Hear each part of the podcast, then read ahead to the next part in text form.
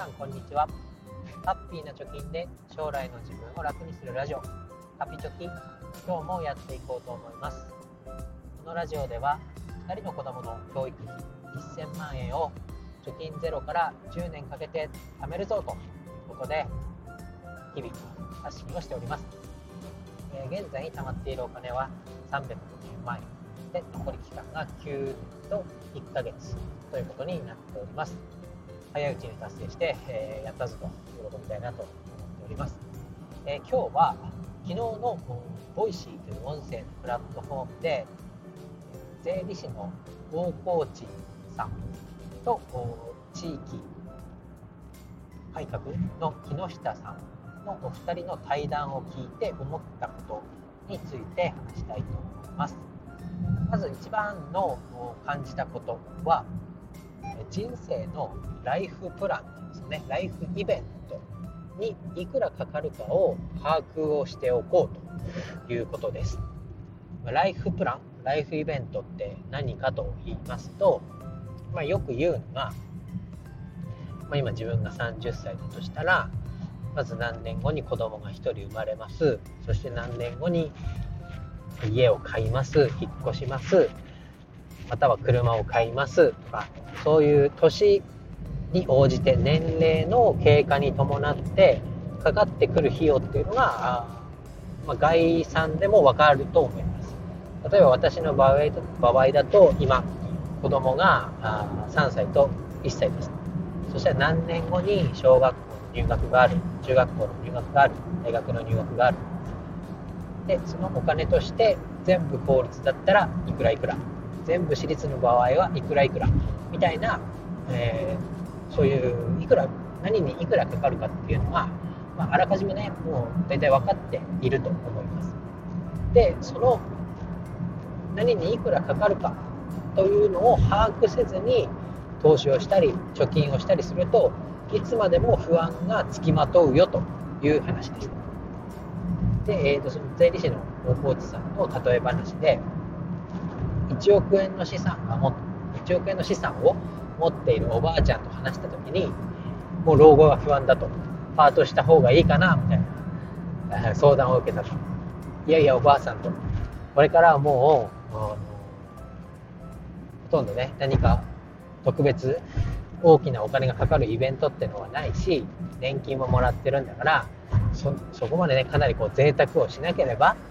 1億円という資産を切り崩していったって、まあ、何歳で死ぬかはわからないけど死ぬまでにお金が尽きることはないよみたいなアドバイスをしたと。で面白いなと思ったわけですよ。でそのおばあさんが月に生活費で例えば食費がいくら光熱費がいくらでたまにたまに年に1回とか2ヶ月3ヶ月に1回とかの旅行をするとかなんかあらかじめこう自分がやりたいこととそれにかかる費用を大体把握をしていればそこまで過剰に老後というかねここからの人生に対して不安に思うことはないよねみたいな話をしていました。であ確かになと。自分で置き換えた時に、まあ、教育費を貯めるという目的で、まあ、大学に使うお金を私は子供2人分1000万円、まあ、1人当たり500万円と計算をして、えー、貯めようとやっているわけです。これもえー、貯めるにあたってお金の勉強をしていってじゃあ小学校で公立中学校でも公立高校だったら、まあ、私立になるかもしれないなと。大学だったら、まあ、それもね公立か私立か分かんないけど私立のために施設に行ってもいいように貯めておこうというざっくりとした何ていうのモデルケースじゃないですけどそういう道筋を立てて500万円っていうのを割り出して今それにって食べようとしております。これがあ何にもこうビジョンがないというかいくら貯めたらいいのかいくら必要なのかを把握せずに1000万とか2000万とかそういう目標も立てずにやっているとずっと不安がねつきまとってくるんだろうなと思います。私の場合はま大学費用を貯めるということでやってますからある程度の時間的な余裕もありますしそれに向かってま投資をして投資をした分の福利が、えー、効いてくれば1000万円でいけるんじゃないかなっていう計算でなんとなくやってますけれどもそういうのもなしにねいきなりこう投資だと貯金しなきゃ今後困るっていうような形で目的が曖昧なまま進めるのもちょっと怖いなと思いましたし目的がないままというか実態を把握しないままに行動しちゃうのもさっきの70歳のおばあさんの例えじゃないですけどただただ不安で毎日1億を持ってるのに こう何て言うんだろう。心からね休まらないような生活をしてるっていう考えるとやっぱりお金の勉強って大事だなと思いました。で、えお金の勉強っていう文脈で、え言うと、まあ、税理士の高校が今年から高校で金融教育が始まりましたよと。で親の間でも学校でね教育を教え金融の教育をしてくれんならもうお金については学校に任せればいいやと考えてる人が多いっていうのにも警鐘を鳴らしていました。でなんでかっていうと親が子供に教えてあげられないのに子供が今年から始まったカリキュラムの金融教育の中でお金のことを全て学べるかっていうとそうでもないよねと。ある程度家庭でお金の勉強お金について親と子供で話す時間があってじゃあ実際何にいくら使われてるとか自分の家計はいくらぐらいで回ってるっていう何て言う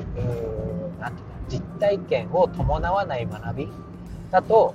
実際学校で勉強したからってなんだろう我々が因数分解は分かるか。二次方程式の公式が曖昧なように身になるかというとそうじゃないよねと。やはり小さい時から家庭教育としてお金のことをなんかこう子供に話すのはタブーみたいなあ考えてる人もいるかもしれないけどそういうのじゃなくてしっかりとお金の勉強をしていかないと老後2000万1000万円問題みたいなねこう無知な状態で老後に突入しちゃうと。で実際に蓄えを持っておいていない。貯金もない状態でいざあ年金はこれぐらいしかもらえないのかとかね。お金がない状態でそういう事実にぶち当たった時に生き抜いていけないじゃないかという警鐘を鳴らされておりました。私も30歳になって貯金ゼロの状態でやばい。お金のこと全く知らない。けど子供が生まれることになったぞという焦りからお金の勉強を始めましたけど自分もね小さい頃から親にもやってもらってないのか、まあ、やってもらってたけど私があちゃんと聞いてなかった、えー、っていうのもありますから身になってないっていうのはまあ結果としてね事実としてあると思うのでお金の教育を子供にできるように自分自身もお金のことについてね学んでいかなきゃいけないなと思いました。でお金のことを学ぶことにおいてはやはり、えー、初めにも言いましたけれどもライフイベントここから生きていくにはどういうイベントがあってそのイベントにはいくらかかるのか。でそのためにこういう取り組みをしてるよと。そこまでこう具体的に言語化できるように、えー、していかないと子供には伝わらないし上辺だけでね、えー、1000万あれば大丈夫だよみたいなことを言ったって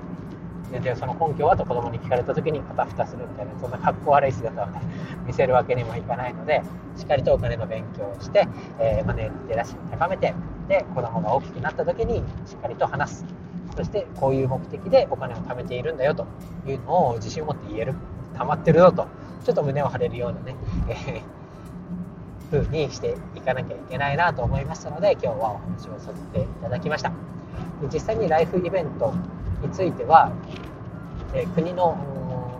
あ金融庁がやっているサイトかなが詳しく書いてありますのでそのリンクを貼っております。おきますということで今日は以上です。バイバイ。